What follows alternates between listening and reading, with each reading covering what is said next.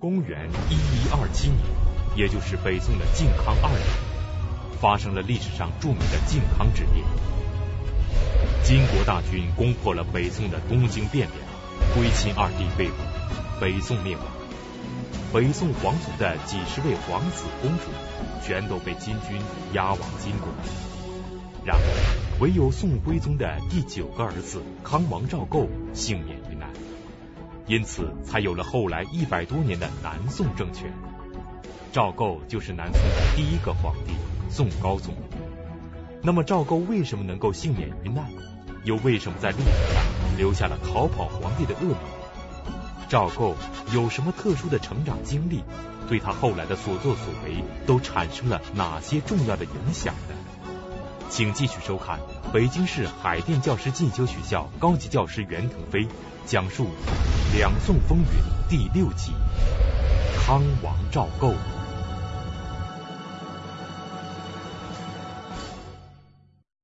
那么，北宋灭亡的当年，这个宋徽宗的第九个儿子康王赵构继皇帝位，改元建炎，这就是南宋的开始。那么，也就是南宋的皇帝呢，第一个皇帝赵构就是宋高宗。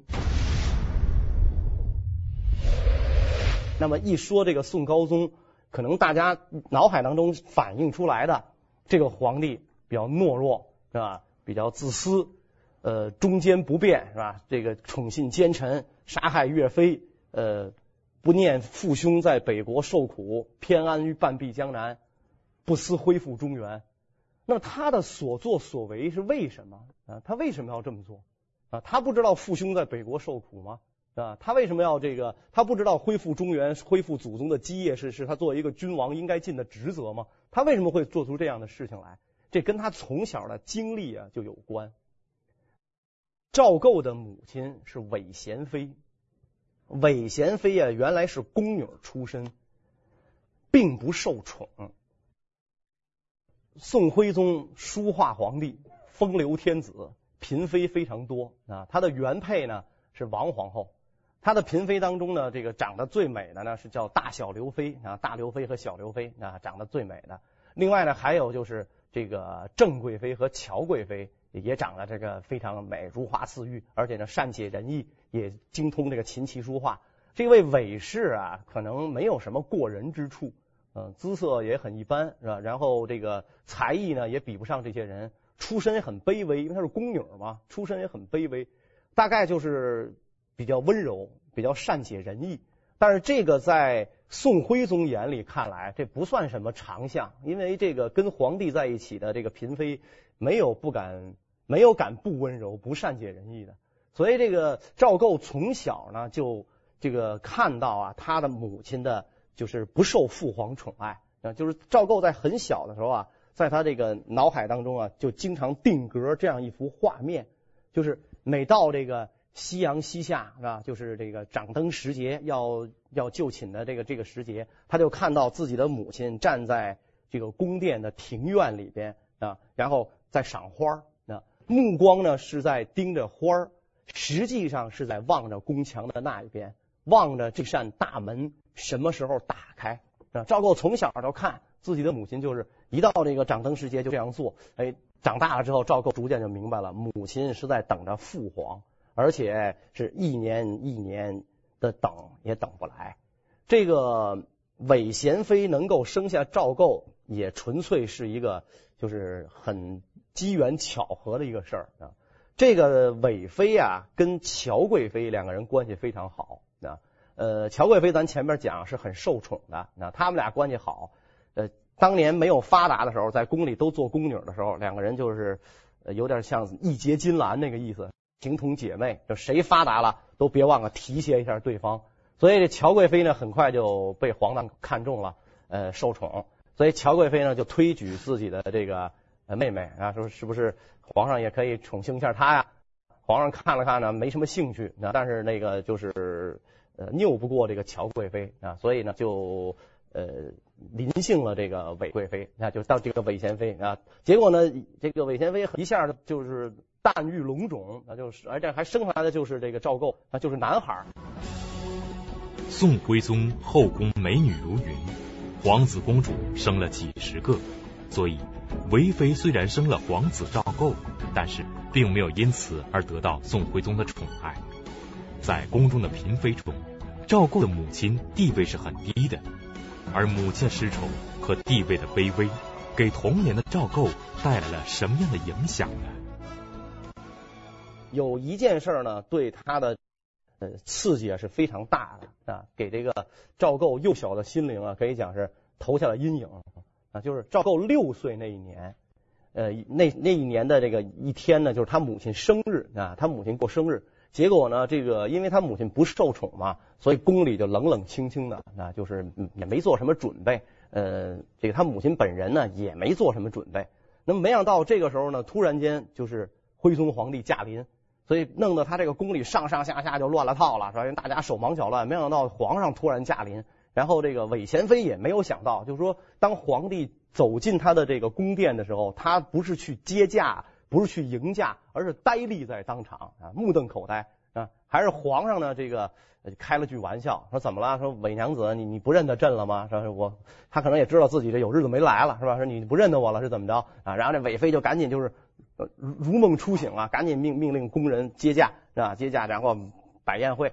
等这个酒席宴这摆上之后啊，这个宋徽宗往这一坐。啊，大家特别高兴啊，赵构也非常高兴，是吧？母亲每天站那赏花，终于把结果赏来了，啊，终于等到结果了，非常高兴。结果没想到这个呃，宋徽宗往那儿一坐，一句话就让这个赵构母子的这个这个心呐，就从这个沸点降到了冰点啊。他说了什么一句话呢？他说呀，你看今天要不是乔娘子提醒啊，我都忘了这是你的生日了。所以一下这个。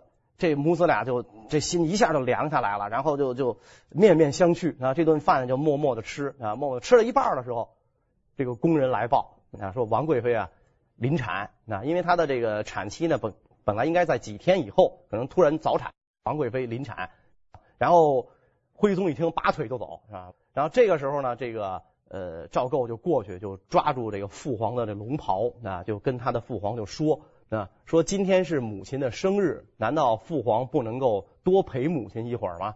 啊，然后这个徽宗就一只脚都已经跨出门槛了，那就就摸了他脑袋一下，大概就这个意思，糊弄他一下啊，说我去去就来啊，你们娘娘俩等我，我去去就来，这一去就不再来了。就不再来了，而且这个呃那天呢，这个王贵妃生产呢是一个公主，并也并不是皇子啊，并不是皇子，是一位公主，所以等于这个赵构他母子俩呀，就在这个宫里，他的地位是很低的啊，是不受宠的。他从小就在这样的一种环境下长大啊，从小是在这样一种环境下长大，所以对他日后的人生经历肯定是会有影响，或者说有阴影。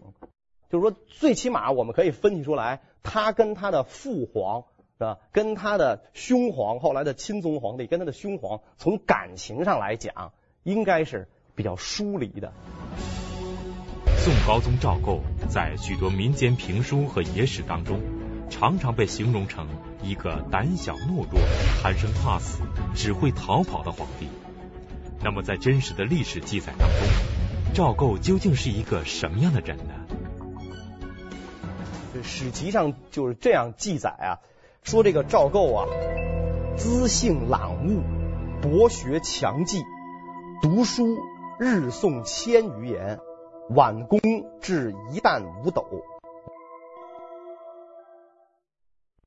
资性朗悟，博学强记啊，学问很很大，读书日诵千余言，挽弓至一担五斗，他能拉开一担五斗的强弓。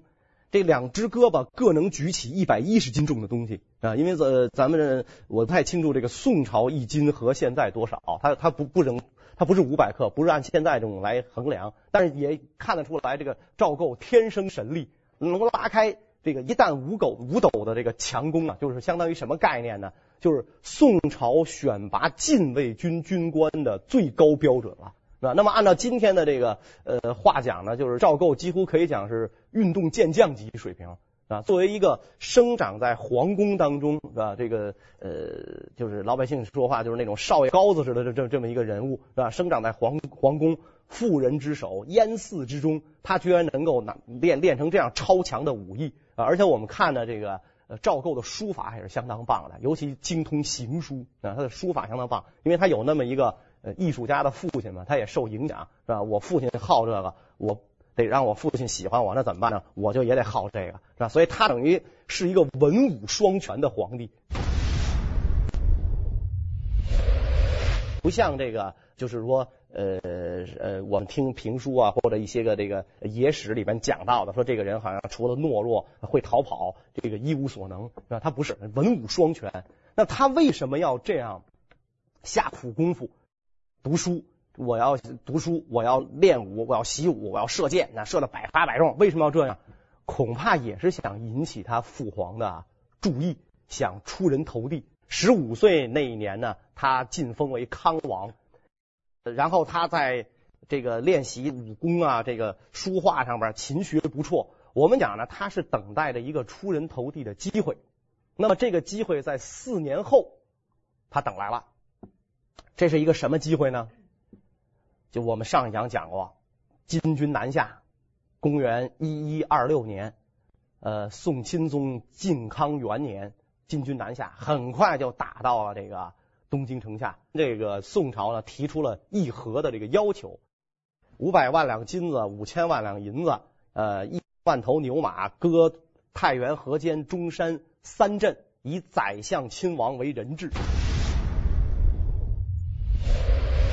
他要这个宋朝呢出宰相、出亲王做人质。那么宋钦宗面对这样的这个屈辱的这个条件，全盘接受，就开始搜罗这个京师的。金银啊，然后在这个牛马啊这些东西，然后给这人家这个送去，然后就是要以宰相亲王为人质了。那宰相好说，我派一个就就可以了。那让这个少宰张邦昌去出使金营。那么亲王派谁？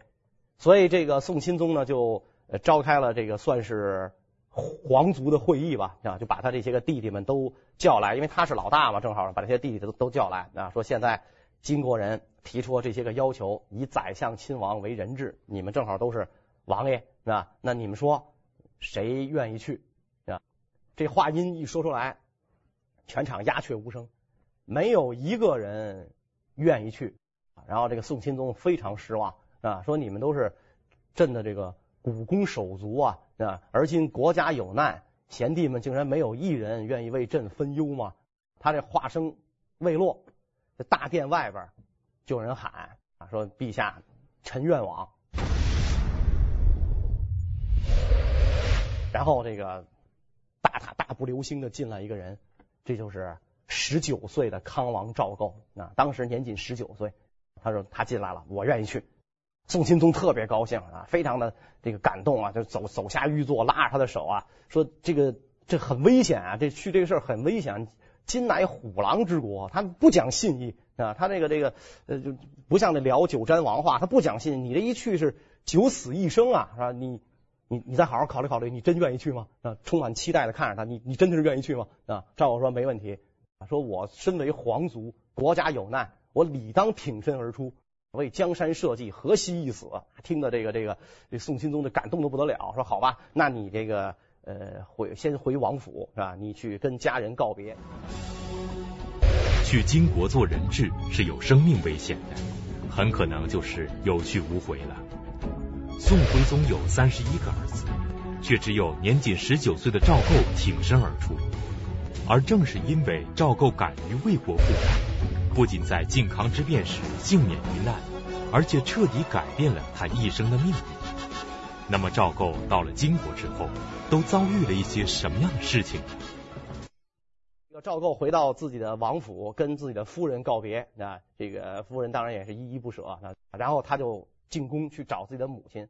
到了宫里边呢，一看呢，他母亲没在啊，然后他就问这个宫人说：“这个那我母亲哪哪里去了呢？”宫人就讲啊说：“这个这个韦韦韦贤妃啊，在太上皇的宫寝寝宫。太上皇就是就是。”原来的徽宗嘛，这个时候已经退位了嘛，哈，就在太上皇寝宫，所以赵构就赶紧去这个太上皇的寝宫，一进门就看到他的母亲跪在地上，抱着父皇的腿在失声痛哭，啊，然后这个父皇是一脸的尴尬，而且呢，再加上几分不耐烦的这种呃这种神色啊。然后母亲在那哭，这个头上的首饰掉了一地，是吧？这个太上皇就说说，你看九哥多有胆有识啊，是吧？你生下这样的儿子，你应该感到骄傲啊。他愿意为国尽忠，你干嘛不让他去啊？结果这个韦贤妃就说说，陛下你有三十一个儿子，我只有这一个儿子啊，所以这个这个赵构啊，他对你来讲啊，等于是三十一分之一，对吧？就是说，呃，你他死了的话，你也不是那么特别心疼。当然这话不能那么明着讲哈，不能那么，但是对我来讲，他几乎就是百分之百了。是吧？他要这个一一死的话，我就就就没法活了，我这个等于就主心骨的全没有了。然后这个太上皇就说说你这样啊，我现在就晋封你为贤妃啊。咱们讲他不是韦娴妃吗？这贤妃什么时候封的？这个时候才封。现在我就晋封你为贤妃，你的寝宫可以安在朕的寝宫边上，你可以跟我住在住在住住隔壁。你然后呢，如果这个赵构他平安回来的话。我封他做太傅，相当于这个皇帝的老师嘛，名义上相当于皇帝的老师啊。我让他做太傅加节度使啊，我给他封官。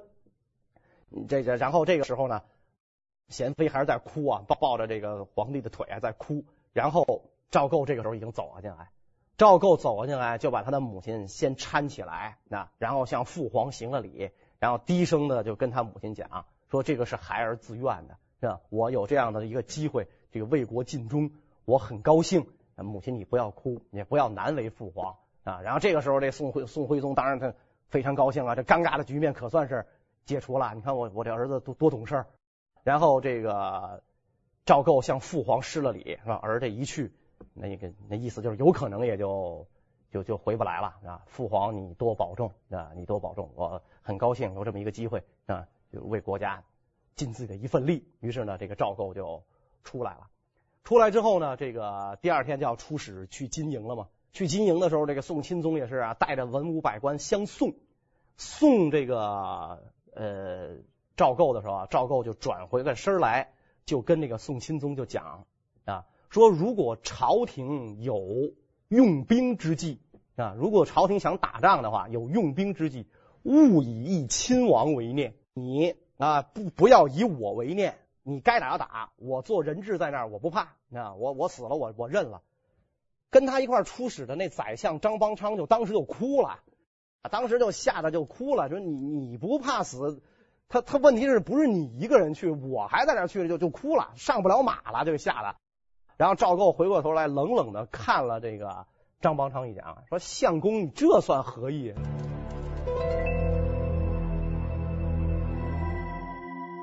你哭什么劲儿？你那么大岁数，头发胡子都白了，我刚十九，我都不怕，你怕什么呀？说这个，哎，这个相公，你这算何意啊？那男子汉大丈夫报国是理所当然的。所以这个，这个，这个张邦昌这脸上就挂不住了，是吧？这个很很南然一笑，跟着这个赵构就进了金营。到了金营，金国一听哦，这个宋朝派人质来了啊，宰相亲王。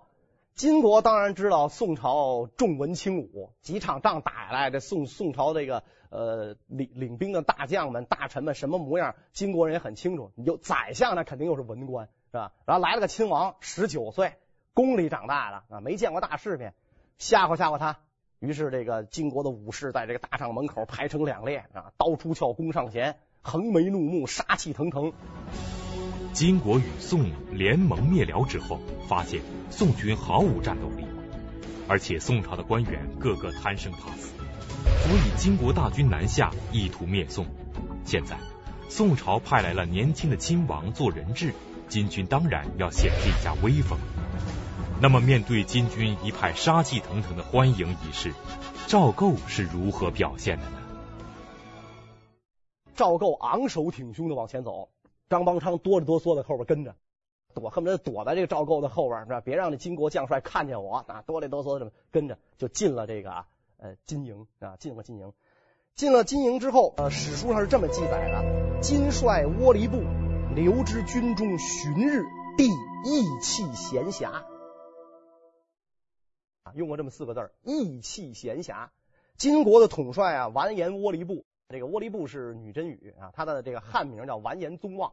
完颜宗望把这个呃赵构留在军中旬日啊，那就是十天左右吧，是吧？帝义气闲暇，每天该看书看书，该锻炼身体锻炼身体啊，该拉弓拉弓，无所谓。张邦昌是每天都在哭啊，是吧？他看到这个赵构整天在那念书，所以这个窝利部呢就就就夺进来，那进来之后就就斜着眼就看这个赵构，说你看的是什么书啊？赵构说我看的是《孙子兵法》，然后窝里部仰天大笑，说你们宋朝人看什么兵法都没用，就你们这样的兵将看什么也就是我们的刀下之鬼，是吧？你看什么都没有用。赵构就说呢，是吗？一指那个这个窝里部身后的这个就是那弓架子上摆着一张宝弓，说这个弓是你的吗？窝利布说是我的。说这个弓啊，在大金国内除了我，没人能把它拉开啊。这种这个铁胎宝弓，没有人能把它拉开。然后这个赵构说：“我试试行吗？”啊，窝利布就一一想，你试试是吧？说行，那就是反正让你不是要现眼吗？那你就现眼吧。把这弓就递给这个赵构。说你当心啊，别把手指头拉下来，是吧？你这拉弓的别把手指头拉下来。结果这个赵构把这弓拉满，搭上了这个箭，突然间就对准了窝利布，是吧？吓得窝利布赶紧就窜出去了。然后这个时候赵构把这弓竖起来，一箭穿过这个大帐的顶，飞了出去，你知道？然后窝利布一看，哟，这个弓他居然能给拉开。十九岁的这么一个小小孩妈妈说，就是说现在就是刚成年，那像现在的这种观点，是吧？你居然能把这弓拉开。窝利布非常生气，那就是不服。你敢跟我比试比试吗？啊，赵构说怎么比试啊？就立了一个箭靶子啊，立了个箭靶子。窝利布说咱俩一人射三箭啊，一人射三箭，看谁射的准。然后赵构说您先请，窝利布先射。这个靶子当中有一个靶心嘛，窝利布第一箭高于靶心一寸，第二箭正中靶心，第三箭低于靶心一寸，三箭在一条线上。然后窝利布把弓递给赵构，得意洋洋，怎么样？得意洋洋是吧？赵构微微一笑，接过这个弓，拉弓搭箭，连发三箭，围着这个靶心儿呈品字形排列啊，连发三箭是吧？结果当这个赵构在金营做人质的时候，这个宋朝天下各路秦王兵马云集京师，这个时候呢，这个宋朝就有人提出来夜袭金营，趁着这金国人呢，他这个立脚未稳，咱们趁夜袭营，打他个大败亏输。于是这个宋将姚平仲就率军袭金营。这个袭营这种事儿啊，那你得做得越机密越好。结果这个宋军要袭营了。嚷的开封城没有人不知道的，是吧？就是说，就是那个，是那这个，因为要袭营的这个宋军将士，他也是我要袭营，我这一去，我我九死一生啊，回来的可能性可能就就没有了，是吧？所以嚷的这个开封城啊，没有人不知道，那自然金国人也就知道了，是吧？因为肯定这个金国在这个开封城里的细作也不少，肯定人就知道了。所以金军有准备，宋军劫营惨败，基本上就全军覆没，统帅也不知所终，可能就。就是没战死，也吓得不没脸回东京了，不敢回来了。回来他他也得朝廷依依法要处斩嘛。所以这次劫营失败之后，这个金国人就非常生气，就来找这个赵构和张邦昌啊，就质问他们俩，是吧？所以史书上呢又有一个这个记载，说邦昌恐惧提泣。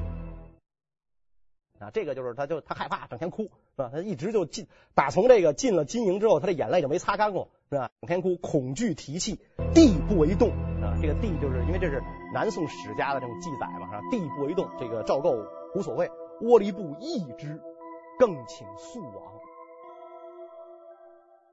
窝里布觉得很很奇怪，你是王爷吗？赵构说：“我当然是王爷。”说你真的是王爷？他说我真的是王爷。你是王爷，你怎么胆儿这么大呀？那这不可能啊，是吧？这一定是大将的孩子呀，冒充的。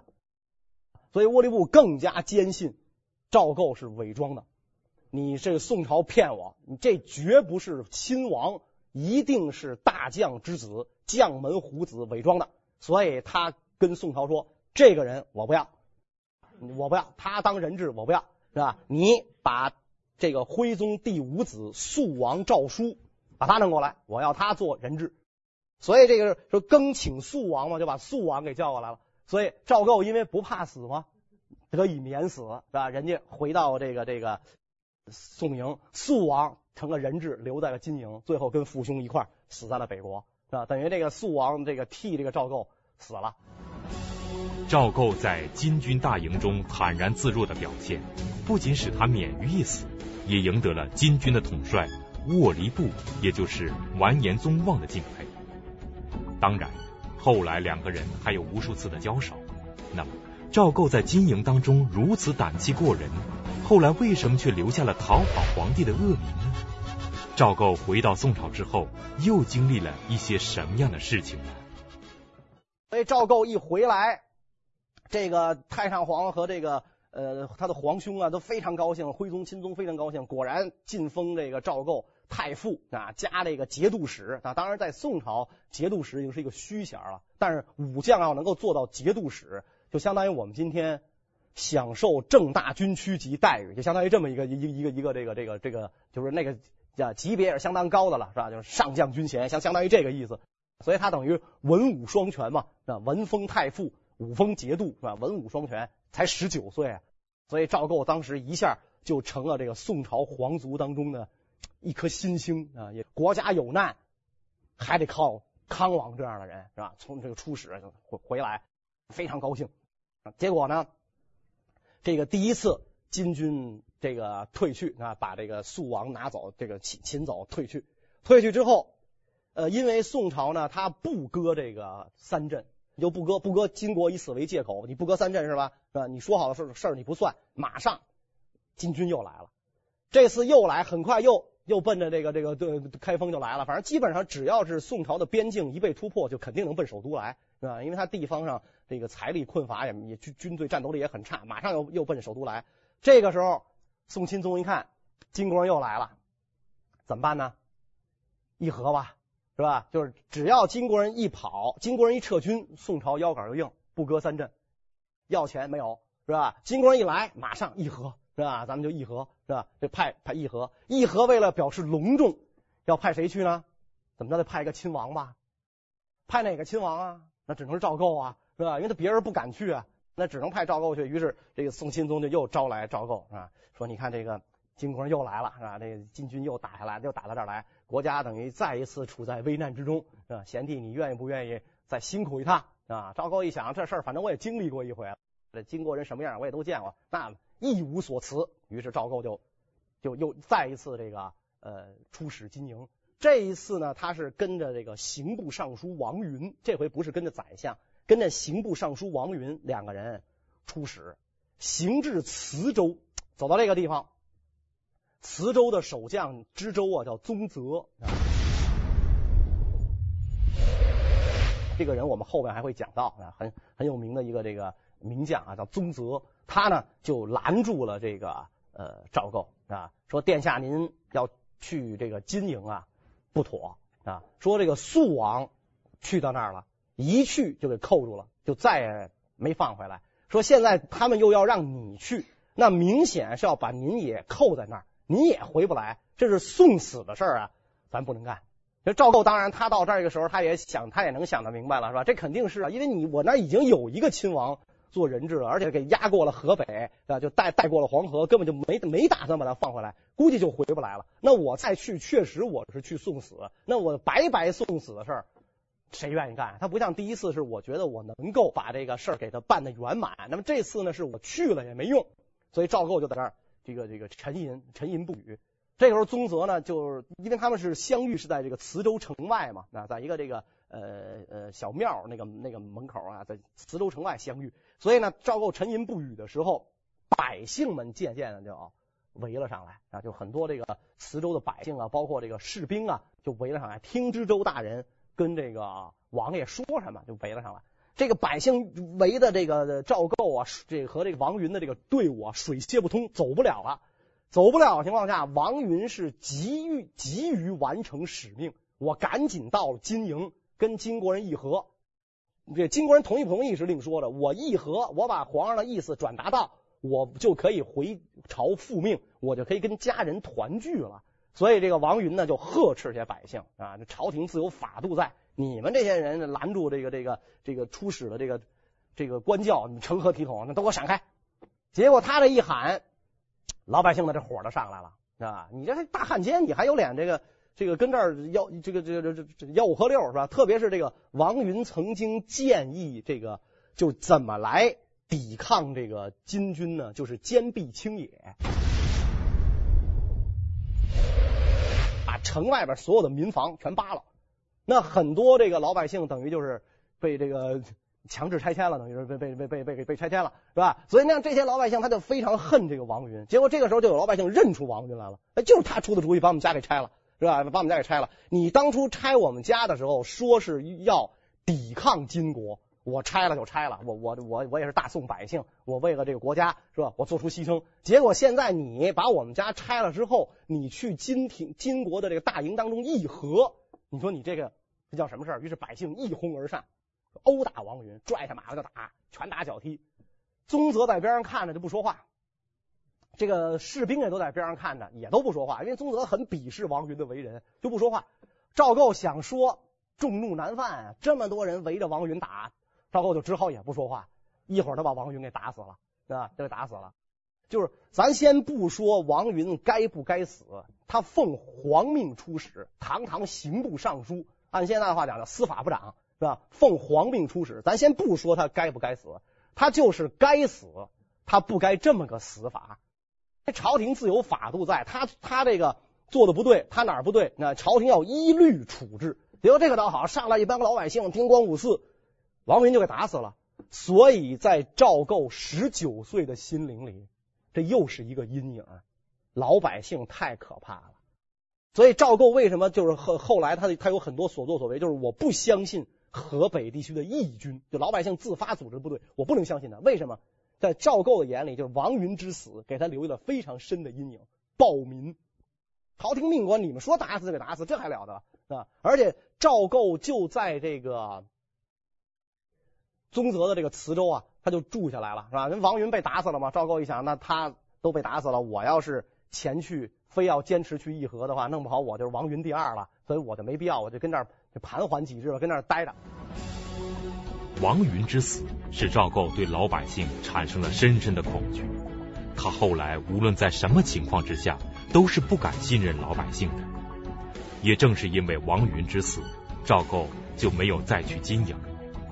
然而，当赵构在磁州盘桓之时，金军第二次过了黄河，直取东京汴梁，一举灭了北宋。而这国破家亡的悲剧。又对赵构产生了什么样的影响呢？他跟那儿待着的时候，这个又发生了一件这个很很很对对他影响很大的事情啊。这个我们上一讲好像讲过这个问题，就是这个金军啊第二次过黄河的时候，金军第二次过黄河的时候，呃万把来人啊，这个就过这个黄河，结果守河的十四万宋军不战而退，是吧？这个因为这个我讲过，这金国人拿那个羊。敲了一夜的战鼓是吧？把那个羊绑在这个木桩子上，让羊腿敲战鼓，敲了一宿。第二天天一亮一看，十四万宋军不战而退，金军从从容容的用那小船渡过了黄河，就攻到了这个开封城下。所以这一幕，赵构虽然没有亲见，但是呢，他至少是会听说啊，金国虎狼之师长驱直入是吧？十几万军队挡不住人万把来人，一哄而散，能靠谁？军队是靠不住的，靠老百姓。老百姓把刑部尚书活活打死啊，给活活打死。也就是说，抵抗金国，在这个赵构看来是一个很冒险的事情，很没有把握的事情，没有人能够靠得住。那你让我靠谁去抵抗？靠百姓，靠军队，谁都靠不住；靠朝廷也靠不住，是吧？然后这个金国的这个军队的战斗力太强了。另外呢，就是赵构在金营待了那么多天。他没事啊，那这个这全虚全影的，他回来了，他没事啊，所以他觉得这金国人呢是讲道理的，不是说这种就是说在在像这个呃我们原来那种看法，就全是野蛮人，跟他们说话的说不明白，不是。那说你看这金国人也很讲道理，是吧？我射了几箭就把他给镇住，镇住他就把我放回来了嘛，是吧？所以可以跟他这个就是呃讲理啊，可以跟他接触，那不是说的就非得这个以暴制暴，所以这种观念恐怕在这个时候。在赵构的心里就已经形成了。随着这个战争的临近，磁州这个地方呢也很危险了，所以这个赵构呢就离开了这个磁州啊，然后就他也不知道应该去哪儿啊，不不知道应该去哪儿，所以就实际上有点那个呃流浪的那个那个那个意思在在在内。这个时候呢，相州刺史带着兵马来迎请他，所以赵构非常高兴，以后对这个汪伯彦呢就言听计从。这个汪伯彦后来就成了这个南宋的第一个。就我们怎么说呢？就像像像这秦桧这样，第一个大奸相啊，第一个奸相。史学家们啊，对这个两宋啊有这么一个评价，说是北宋缺将，南宋缺相。